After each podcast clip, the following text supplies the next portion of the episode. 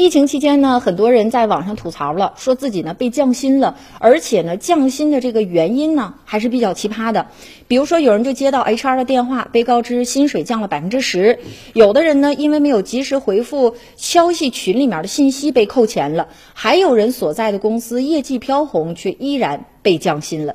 疫情啊，确实给经济带来了冲击。那为了共克时艰呢，一些企业和员工达成了共识，采取呢降低工资、福利待遇等一些措施来控制一些运营成本。但是呢，也有企业采取了随意性、强制性的奇葩降薪措施。这于情不合，语法呢也是没有根据的。一定程度上啊，这是一些地方的劳动者和企业的地位、权益不对等的反应。那企业呢，凭借优势地位出台一些奇葩的规定，在疫情之之下呢，就业难，让某些企业啊似乎找到了一些合理的根据哈。员工呢，真的这个时候也只有隐忍的份儿了。但是您没想过吗？说在疫情当中随意侵害。职工的权益，一方面可能会带来后期比较多的一些劳动争议，另一方面呢，随意降薪裁员导致人心浮动、人才流失，在招聘新人呢，也需要一系列的成本哈。那根据劳动合同法的规定呢，用人单位在制定、修改或者决定直接涉及劳动者切身利益的规章制度，